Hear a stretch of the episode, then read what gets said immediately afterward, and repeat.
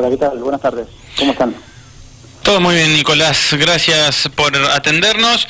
Eh, me imagino que ustedes, eh, bueno, si me decís bien, es un tema protocolar nada más, ¿no?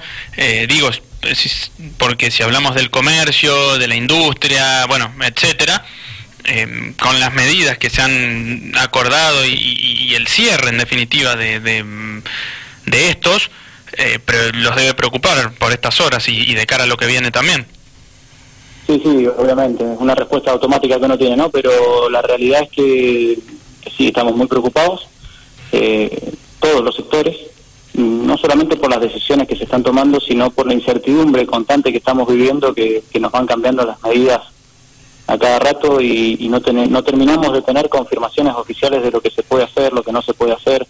Todavía no sale el decreto nacional y en consecuencia todavía no está el decreto provincial. Entonces da una sensación de improvisación permanente donde la gente eh, automáticamente se retrae y, no pierde la capacidad de planificar. Imagínense si eso pasa en la vida cotidiana, lo que pasa para cualquier persona de, cualquier empresa en la cual depende mucha gente de las decisiones que se toman día a día. Entonces, mm. estas incertidumbres realmente son, son muy gravosas para, para cualquier actividad económica. Sí, eh, bueno, me quedo con eso que manifestabas, ¿no? No se puede vivir todo el tiempo con incertidumbre, es una cosa de loco, ¿no? Es así, imagínate que ningún, ningún emprendimiento, ningún comercio, ninguna industria, ningún productor, este, nadie programa las cosas con, con tan poco tiempo de, antelación. Cualquier proyecto que uno realice, por corto que parezca, normalmente implica un plazo, un desarrollo, y si las reglas de juego nos van cambiando constantemente, este, entendemos, obviamente, que la, situación es grave, la situación epidemiológica es complicada, pero la, realidad es que es muy difícil proyectar una actividad económica de cualquier tipo con, con este nivel de, inseguridad jurídica constante que tenemos, ¿no? La que no, no sabemos hasta qué punto podemos llevar adelante las, las actividades y hasta qué punto no. Es, es preocupante, eh, nos tiene siempre en un estado de alerta que, que complica a la mayoría de las actividades. ¿no? Em, sí, e, es complicado, ¿no? Porque digo, mm, eh, eh, no, no sé si esto es tan así, vos corregime si no, pero el que trabaja en el sector privado, que, que venía laburando en un comercio que puede ser una tienda de, de, ropa, de zapatos, de, mm, qué sé yo, de saumerio, no sé, de cualquier cosa, em, y ve que todo el tiempo cada vez le es más complicado, que cada vez eh, hay más eh, restricciones, bueno, a tal punto que ahora va a ser muy fuerte la, la restricción nuevamente, eh, fase 1 de nuevo, y digo, em, por ahí mm, vos que estás en la cámara y que hablas con muchos comerciantes, no, no hay gente que agarra y dice, chao, yo cierro todo, me pongo a trabajar eh, home office, digamos, eh, me, pongo a trabajar por internet en esos trabajos freelance o, o, o, no sé, eh, no, sé qué te dicen, por eso te, te lo pregunto. Sí, obviamente, o sea, cualquier persona que, que proyecta, ya te digo, un proyecto de cualquier tipo, que, se programa para, para trabajar tomando gente, comercializando algún, algún producto, eh, generando trabajo genuino, lo que sea, necesita un mínimo de previsibilidad para poder programarse y determinar cuáles son sus costos operativos, cuánto sale mantener a flote o, un, o en funcionamiento un determinado negocio o emprendimiento. Y si esas condiciones no se van dando en forma con relativa seguridad, eh, esa incertidumbre se traslada muchas veces a que muchos comerciantes o decidan cerrar sus puertas, que es lo peor que puede pasar porque se cierra un negocio y siempre quedan empleados en la calle, quedan este, una actividad económica menos, este, o pasan a la informalidad poniendo en riesgo también este, el normal desempeño y la, y la sana competencia que debería existir. Lo que es preocupante en realidad es que eh, a pesar de saber lo que estaba pasando en el mundo, a pesar de que en todos lados estaba viendo ya una segunda ola de contagios este, con mucha antelación a lo que llegó acá a la Argentina.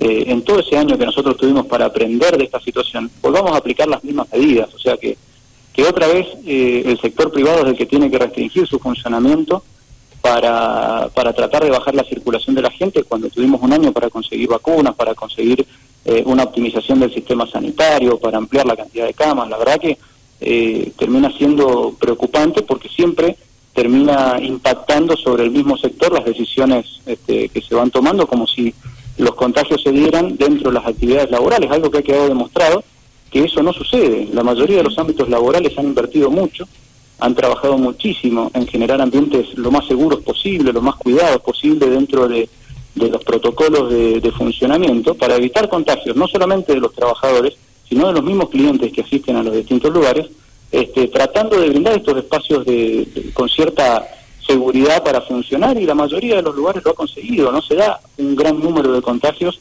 eh, dentro de los ámbitos laborales. Entonces, eh, cuesta entender que siempre se termine buscando bajar la circulación de la gente y como única medida de solución este, que, impacta de forma tan dura con, la realidad del comercio.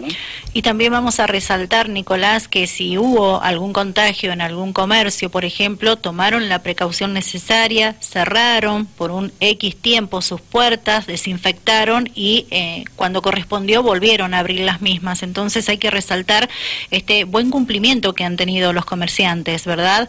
Y ah, escuchándote con mucha atención, digo, ¿a ustedes todas estas nuevas medidas les sorprendió muchísimo. ¿Pensaban que se iba a volver a este a fase 1, si lo vamos a llamar de esa forma? No, no, de ninguna manera. Nosotros siempre supusimos que ya habíamos aprendido que esta medida de un encierro total no fue la solución. De hecho, el año pasado eh, terminó siendo un fracaso absoluto porque no solamente no se evitaron los contagios, sino que se destruyó la economía y, a partir de, una economía destruida volver a las mismas soluciones nos parecía que no iba a, llegar a darse esta situación por lo que realmente nos, nos sorprende y, si bien no tenemos confirmación absoluta de los detalles de cómo va a ser este, este confinamiento, eh, evidentemente nos pone en una situación de alerta muy grande porque no hay, hay muchos comercios que directamente no, no tienen posibilidad de, de sobrevivir, sobrevivir a este tipo de cosas, están muy al límite, los impuestos siguen se siguen pagando, los sueldos se siguen pagando, los gastos fijos de cualquier negocio siguen siendo los mismos.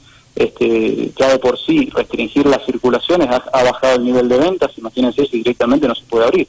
Este, es eh, prácticamente imposible mantener sobre la línea de flotación a cualquiera de las actividades que representamos en la Cámara. Por lo tanto, estamos en un estado de, alerta muy importante y tratando de eh, una vez que dispongamos la, del decreto provincial con todos los detalles, ver de qué manera nos, nos adaptamos a eso o, qué medidas se pueden llegar a tomar.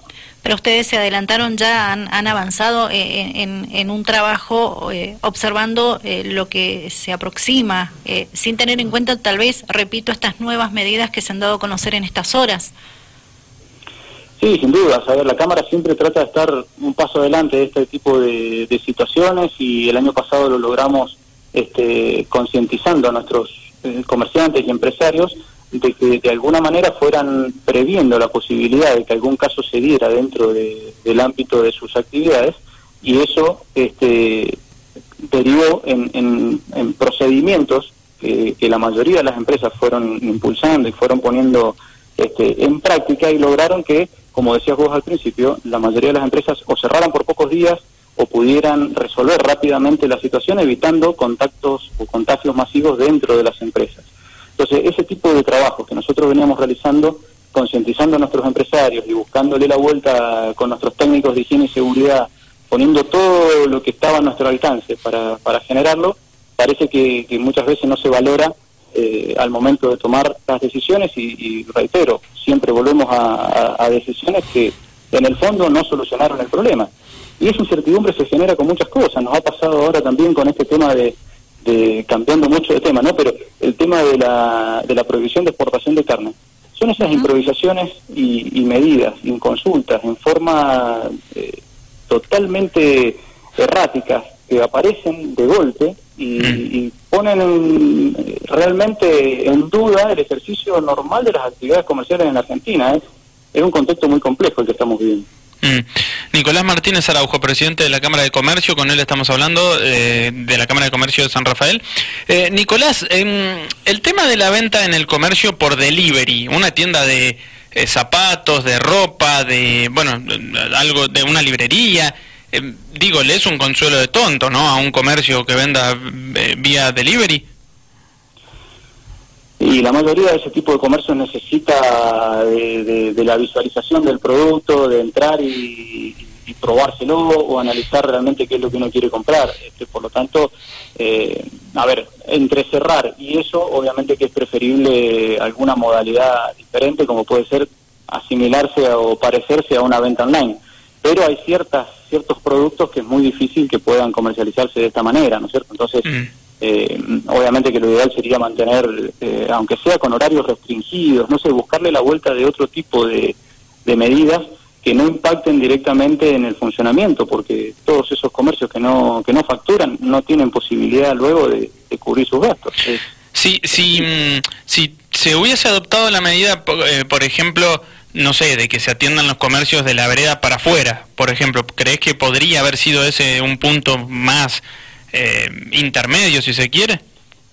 Quizás un mal menor, sí, sin duda, es una posibilidad. Este, a ver, entendemos que realmente ya el hecho de restringir la circulación va a generar una retracción en el movimiento de la gente y por lo tanto es probable que baje el nivel de ventas en la mayoría de los negocios que, que no son de primera necesidad. Pero con más razón, la, algunas personas quizás aprovechan ese momento para poder de alguna manera hacer compras que en otro momento no harían, entonces se compensaría un poquito el funcionamiento. De alguna forma, nosotros creemos que, que brindamos espacios seguros para trabajar y podemos hacernos cargo de, nuestros clientes, de nuestros empleados, funcionando normalmente sin generar eh, un aumento en la tasa de, contagios. Así que eh, cualquier alternativa que nos permita, aunque sea un mínimo de funcionamiento con algo de lógica, este, es bienvenida antes de un cierre.